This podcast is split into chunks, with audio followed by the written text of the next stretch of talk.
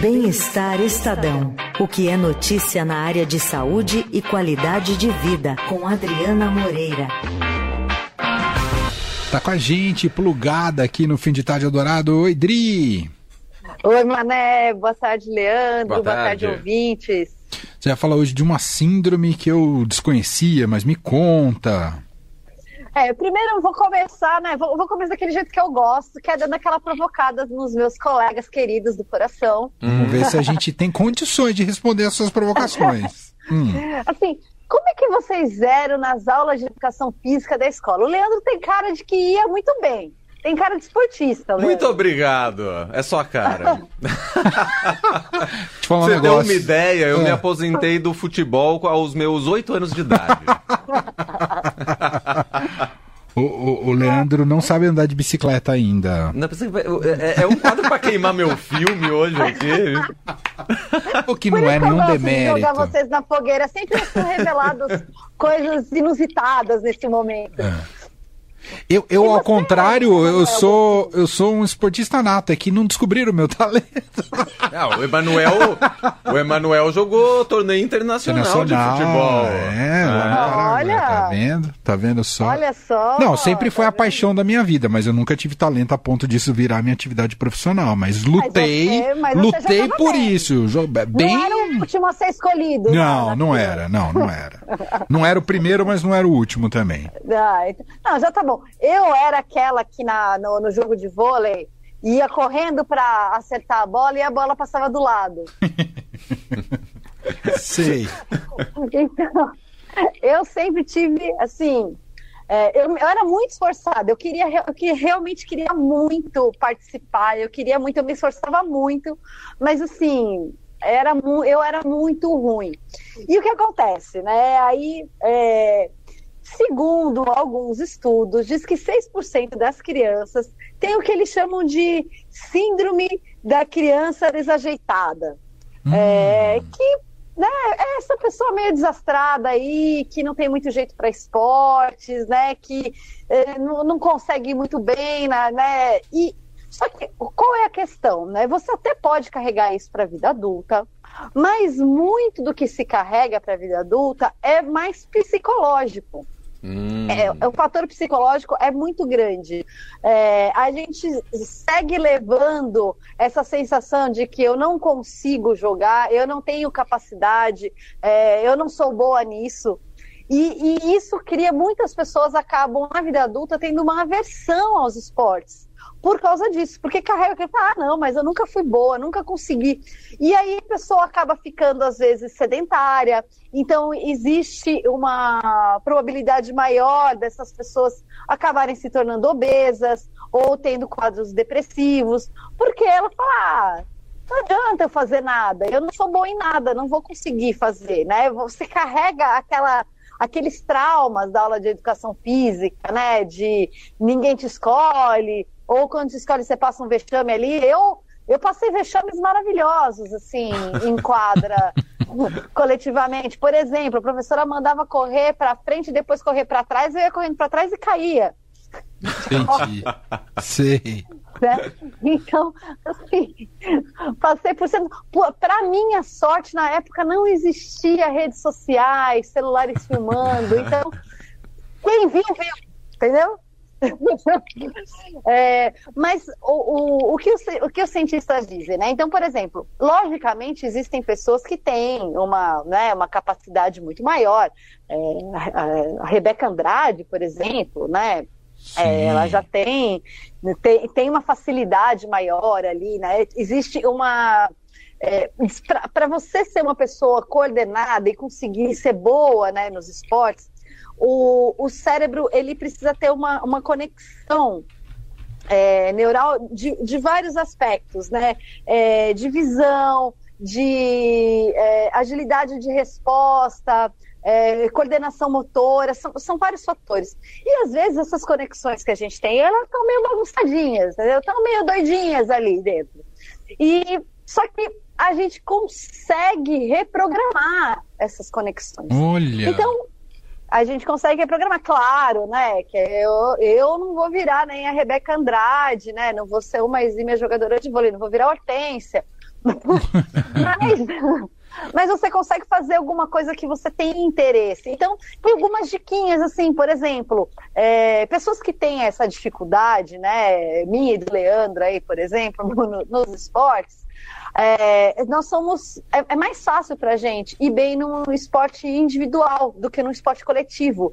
O esporte coletivo tem muita competitividade, então a gente já se sente um pouco retraído mas também é, é, muito caótico, tem muita informação acontecendo. Para o cérebro se conectar e, e, e, perceber aquilo e conseguir seguir um roteiro do que ele deve fazer para as coisas funcionarem, é mais difícil, porque é muita coisa ao mesmo tempo. Mas, por exemplo, em artes marciais, a gente pode ser que se dê bem, Leandro. Hum, boa!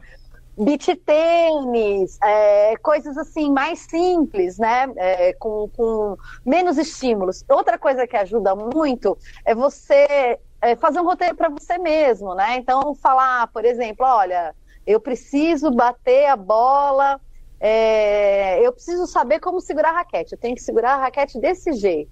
Tá? Aí aprende a segurar a raquete. Aí o próximo passo é aprender a bater na bola. Então, os passos são mais lentos, mas uhum. eles existem. Se é uma coisa que você tem vontade de fazer, é começar a jogar um beat tennis, você tem a capacidade de conseguir chegar em algum lugar, mais é, com, com, mais lentidão, mas sim, você consegue. Mas assim, você não vai se forçar a fazer uma coisa que você não tem interesse, né? Alguma coisa que você realmente tem, sente vontade de aprender. É, e, e aí outra coisa também que atrapalha, né, nós, os, os desastrados, né, nos esportes, é a falta de sono. Então, assim, isso não atrapalha só a gente, atrapalha qualquer esportista, né? Você Sim. precisa dormir bem, porque quando você você dorme mal, o seu cérebro ele já fica um pouco mais estressado. E o estresse faz com que a gente não tenha uma coordenação motora tão fina. Os, o, o corpo ele fica mais agitado. Então você não consegue se concentrar para fazer os movimentos que você deve fazer. Então se juntar é, ansiedade, ou e a, o próprio estresse, às vezes o estresse de outra coisa, o mesmo estresse de você ficar em evidência, né, e trazer com você aquele trauma do passado, da aula de educação física, de todo mundo olhando você caindo de costas que nem eu.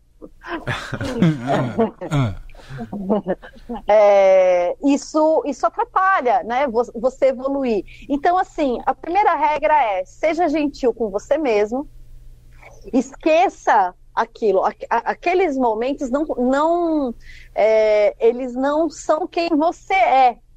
É só um, um, um, episódio da sua vida e não é a sua vida, entendeu? E não é algo que, que te define. Uhum. É apenas uma fase que você passou. E quando você chega na vida adulta, como outras coisas se modificam, também isso pode se modificar. É, então, o, o, mais importante é você não desistir, é, seguir fazendo atividade física, é, mesmo que você não seja um exímio esportista, mas você pode chegar em algum lugar sim, você pode conseguir se divertir, você pode ter uma boa forma sem necessitar ter um, um né, uma super coordenação. Mas assim, é uma coisa que você vai adquirindo, vai fazendo as coisas com, com mais calma. Eu era uma pessoa que. Uma hora eu conto essa história com mais calma, mas é. eu sempre tive pânico de avião, não do avião cair, mas do, do de eu derrubar as minhas coisas da mesinha da, da, da comida do avião no meu coleguinha do lado. Porque eu, para bater a mão no negócio e derrubar tudo, é assim, um, dois. Então, o que, que eu fiz? Eu me policiei. Então, eu coloco o cotovelo aqui grudadinho, é, seguro as coisas assim com, com, né, com mais cuidado, eu penso antes de fazer os movimentos. E isso se aplica também nas práticas esportivas. Você vai pensando antes de né, fazer os movimentos, vai criando um roteiro para você mesmo e você vai conseguir tirar essa é, é essa faixa, né, esse rótulo de uma pessoa desastrada. Você, quem sabe, pode ser aí um, um bom atleta de fim de semana. Ou seja, o moral da história, eu tenho salvação. É, nós temos, Leandro. Total, total, muito bom. Odri, quem quiser mais informações sobre isso, não sei se virou reportagem isso do, do bem-estar, mas enfim, o Serviço Bem-Estar Estadão. É, sim, tá no, no Bem-Estar Estadão deste sábado, também já está nas redes, é, no site do Estadão, você pode procurar aí no Google, né, Desastrados, Esportes, você vai encontrar. E eu queria aproveitar, antes de me despedir, só dar um recadinho bem rápido aqui, é, que hoje é Dia Mundial de Combate ao Câncer de Mama. Hum. Eu já trouxe aqui, né, no fim de tarde, sim, a gente sim. já falou sobre esse tema, já falamos sobre prevenção, mas nunca é demais lembrar para as pessoas, para as nossas queridas ouvintes, para sempre fazerem os seus exames, né, manter tudo em dia, porque o câncer tem cura, não é uma sentença de morte. E quando descoberto no começo, tem 95% de chances de cura ou até mais. Então, cuidem sim, queridas ouvintes. E aproveita e faz a propaganda do seu blog no site do Estadão. Ah, tem informações também lá no meu blog. É, é, tem o Câncer e Agora. E também eu sempre posto algumas coisas ali no meu perfil do Instagram, arroba MoreiraDri, que é um perfil que tem coisa de viagem, tem coisa sobre câncer, tem um, um tudão lá. Bem-estar, tem de tudo lá. Boa. Muito bem. Adriana Moreira volta com a gente semana que vem, quinta-feira. Obrigado, Dri. Um beijo. Obrigada, pessoal. Um beijo. beijo. Até mais.